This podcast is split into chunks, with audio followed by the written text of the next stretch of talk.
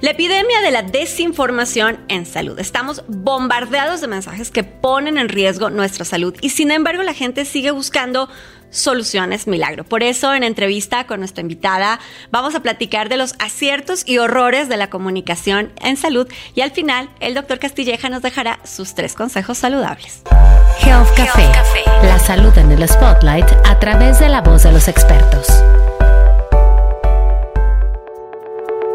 Bienvenidos todos a esta nueva temporada de Gel Café. Yo soy Juana Ramírez y les agradezco mucho por seguirnos porque gracias a ustedes tenemos este espacio de nuevo. Fernando. Yo estoy muy contento y con ganas de empezar. Fíjate que el tema de hoy es sumamente interesante y tiene que ver con la desinformación en salud. Tenemos muchos pacientes que todos los días llegan a los consultorios con la información que obtuvieron de redes sociales, de internet, de Doctor Google o de cualquier otra fuente, diciéndote esto es lo que tengo y esto es lo que necesito, doctor, hágame su receta. No, y además tienes una sociedad que ya se acostumbró a que todo está al alcance de un clic. Entonces supongo que además quieren la pastillita milagrosa, la gotita que ya les quite los síntomas y que puedan continuar con su vida sin tema. Y de hecho lo piden en mensajes de WhatsApp. O sea, imagínate, si los pacientes que tengo años de conocer ni es correcto, es complicado andar imaginando qué es lo que tienen, pues gente que ni conoces y que te pone un mensaje, póngame esto, deme esto, ¿qué tengo? O sea, de plano te dicen, doctor, me duele la cabeza, ¿qué me tomo? Pero todos los días. Y, y, ese dolor de cabeza pueden ser mil cosas. No, a ver, los diagnósticos que puede haber detrás pueden ser de cualquier origen. Se necesita una consulta. Ahora, todas las consultas hoy en día ya podemos tener consultas a distancia, teledigitales y con asesoría y demás, pero hay que hacerlas. Claro, creo que el, peor problema es que hay muchos que sí se aprovechan de esa eh, ansiedad e inmediatez para vender una serie de cosas que pueden poner en riesgo la salud de las personas. Pero bueno, hablando de la nueva temporada de Gel Café, también tenemos algunas cosas nuevas como esta, las nuevas tendencias de la salud. Nuevas tendencias en salud.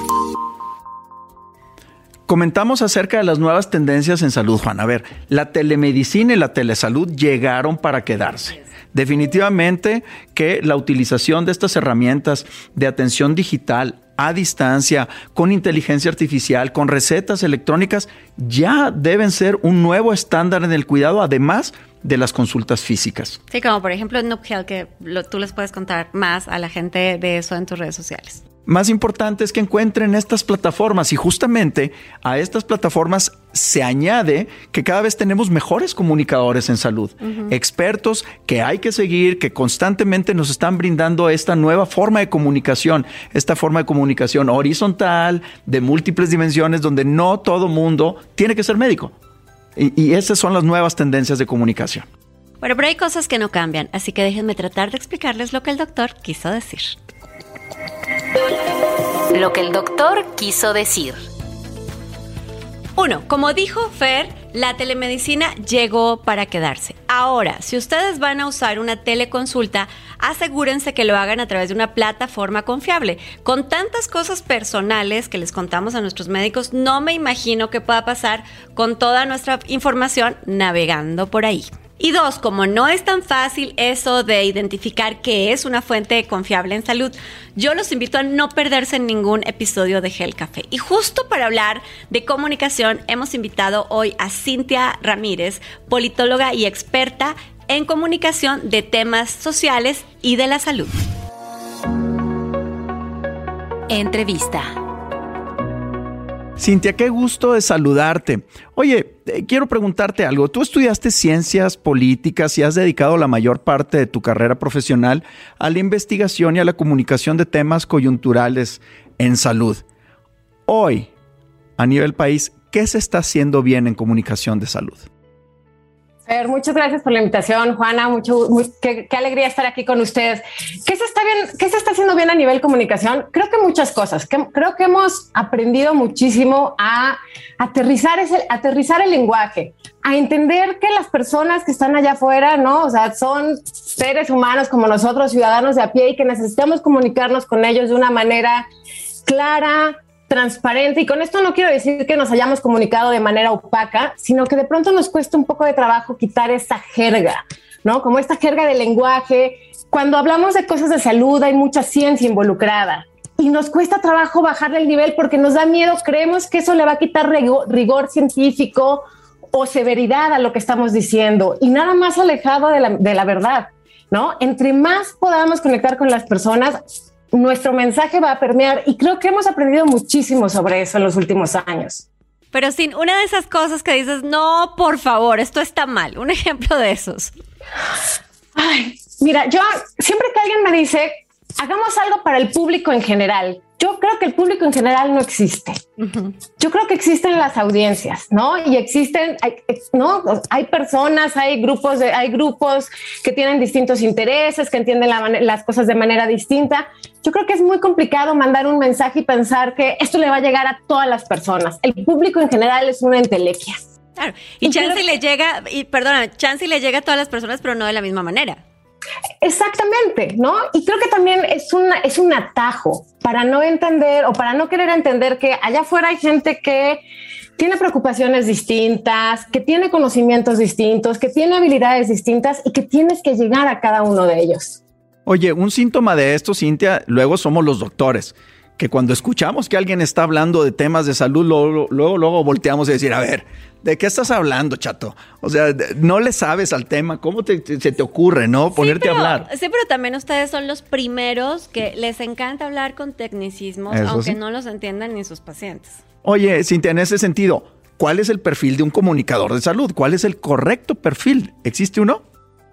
Mira, yo creo que hay, no sé si existe, no hay un solo perfil, pero yo creo que sí hay una actitud para poder comunicar en salud. Y eso es, em, suena casi a un cliché, pero es hay mucha verdad en ello. Es empatía y curiosidad. Y me parece que eso aplica tanto para los que no somos médicos como para los que sí son médicos. Había unos datos que justo estaba leyendo de el tiempo que pasa un doctor con el paciente. Y esto es por cuestiones es multivariable, ¿no? Pero la primera cita, la primera cita son 12 minutos. 12 minutos que tienes con tu paciente. Tienes que ser un genio de la comunicación para poder hacer ese clic con él, porque en las citas subsecuentes ese tiempo se reduce a 7 minutos. Entonces, ¿cómo quitas esas barreras? ¿Cómo, ¿Cómo conectas rápido con tu paciente? O en el caso de los comunicadores en salud, ¿cómo comunicas rápido con esas audiencias ¿no? Quitando todas estas barreras de tecnicismos, de o de distancia emocional, ¿no? Creo que creo que eso, empatía y genuinas ganas de, conectar con, la persona que tienes enfrente. Definitivamente. Y antes de seguir adelante, sí, no te puedo dejar de preguntar por la calaca que tienes ahí al lado. Ya sé que eres hiper patriótica y que te encanta México, pero ¿por qué? Mira, esta calaca sí es por el 2 de noviembre, que ya estamos a unos días, pero también es hay una cosa que en la Edad Media se llamaba memento mori, que era un, un, recuerdo permanente a que vamos a morir. Y con esto no es que quiera yo ser escatológica, o, pero creo que tener conciencia de que hay, tienes un tiempo finito, le da mucho mayor peso a tus acciones. Tener claridad de que eres mortal y que todo lo que haces hoy impacta, ¿no? Entonces, esta calaca me recuerda todos los días que tengo que hacer lo mejor de mí. Justo, ¿cómo hacemos para que la población en general se interese por los temas de salud? Porque la pandemia nos dejó una lección, estuvimos todos hiper preocupados, hiper eh, en contacto con noticias, pero ese interés, como, como con todos los temas, lamentablemente va bajando de intensidad. ¿Cómo mantenemos ese interés en la población? yo creo que, ¿cómo mantenemos ese interés? Yo creo que hay que entender un poco qué es lo que le preocupa, qué, qué es lo que nos preocupa como población, ¿no? Creo que lo de COVID-19 puso de manifiesto un montón de cosas. Uno que de pronto tenemos poco, hay poca información o esa información nos llega de manera distorsionada o tenemos preocupaciones sobre nuestra salud que no, no, podemos o no sabemos cómo conectar. Creo que la manera de mantener interesada a la población es nosotros genuinamente acercarnos y conectar con ellos. ¿Qué es lo que necesitan? ¿Cuál es tu preocupación? ¿No? Es un tema de acceso, es un tema de información. Un poco, por ahí dicen que en todas las conversaciones uno más escuchas, más pensando en qué vas a responder que en, querer entender.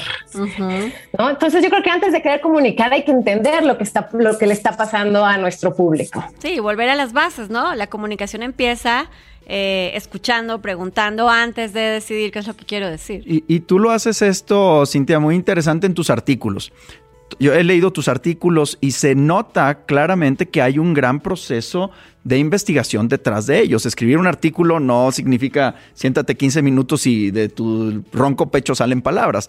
Fundamentas, investigas, estudias, etc. Hoy hay mucha gente queriendo comunicar esto, o sea, queriendo comunicar salud. ¿Cómo animamos a esta gente? ¿Cómo te animas tú a escribir y a comunicar? ¿Y cómo le enviamos esa señal a la gente? que quiere comunicar que se ponga seria y que haga las cosas bien? Ay, Fer, es una gran pregunta. Yo, como ustedes saben, soy politóloga y me encantan las humanidades. Y creo que esa conexión entre humanidades y ciencia es fundamental. Es el hilo conductor que te permite comunicar. Y siempre en los artículos lo que hago es tratar de conectar con un evento histórico, tratar de conectar con una cosa artística, ¿no? Porque creo que esas cosas nos llegan muy de cerca. O sea, sí somos, somos animales de historias, nos gusta que nos cuenten las historias. Yo me acuerdo, ¿no? O sea, cuando yo me acostaba, mi papá me contaba una historia y cuando me despertaba, mi mamá me decía, cuéntame qué soñaste, porque solo contando es que entendemos, es que nos, nos explicamos el mundo. Y por eso lo hago. Así que cuando les compartamos este episodio, también les voy a compartir las redes sociales de Cintia Ramírez, porque de verdad es un gusto leerte y porque como tú dijiste, Fer, sí, su rigurosidad para escribir es eh, reconocible, pero además creo que escribes con la misma energía con la que nos estás platicando hoy. Pero bueno, hablando de esa energía, Cintia, ¿cómo te imaginas el futuro de la comunicación, de la salud en nuestro país? Yo me imagino el futuro de la comunicación en nuestro país muy diverso y por canales que ahora ya estamos explorando. A mí me da muchísima emoción ver jóvenes que empiezan a hablar de salud en TikTok, que hablan en Instagram, ¿no? También un poco, de pronto mirábamos la salud como esa cosa de la que solo hablaban los expertos, con, perdón de Fer, ¿no? que, sigue siendo un experto, pero hay una horizontalidad en la conversación y nos sentimos más libres preguntando, siendo, nos sentimos más dueños de nuestro cuerpo y de nuestra salud y eso nos permite entablar conversaciones como esta, ¿no? Que le puedes preguntar a Fer cosas, le puedes preguntar al experto. Creo que esa comunicación horizontal y multicanal y multigeneracional va a ser lo que nos permita dar el salto en comunicación en salud en este país. Y lleno de responsabilidad social. Ah, Por supuesto. Porque sí, sí, hay muchos, hay muchos, muchos hablando de, salud, pero no necesariamente transmitiendo cosas que cuiden la salud y al contrario, muchos de ellos también creo que la ponen en riesgo. Querida Cintia, ha sido un placer tenerte en Hell Café. Gracias a ustedes por la invitación. Salud. Gracias. Salud. Consejos saludables. En esta nueva temporada de Gel Café hemos incluido al final de cada episodio los tres consejos saludables del doctor Fernando Castilleja. Así que Fer, adelante. 1. Huyan de los productos milagro. Todo aquello que promete bajar de peso, construir musculaturas de revista, curar enfermedades, tengan mucho, mucho cuidado, mucha precaución. O sea, si las vemos en los canales de televentas. No le sigan. Ok. Dos, me da mucho gusto que la gente ya tiene mucho acceso a la información. Sin embargo, tengan mucho cuidado con lo que consumen y si tienen una duda, consulten a su doctor.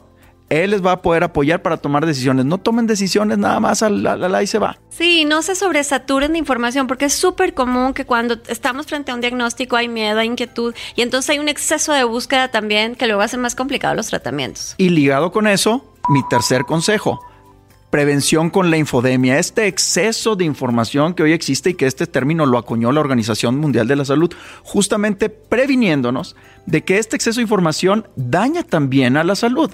De buena suerte, existen ya muchos especialistas que están actualmente activos en el tema de comunicación.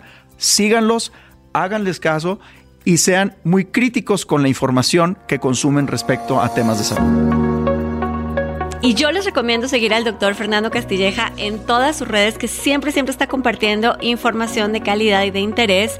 Y también pueden encontrarlo en expansión.mx en la columna de Gel Café. No olviden que se pueden suscribir al canal de Expansión en YouTube o en cualquiera de sus plataformas de audio podcast. Ahí nos van a encontrar. Denle like, síganos y por favor comenten de qué quieren que platiquemos aquí en Gel Café. Esto fue Health Café, la salud en el spotlight a través de la de los expertos. Un podcast de Grupo Expansión.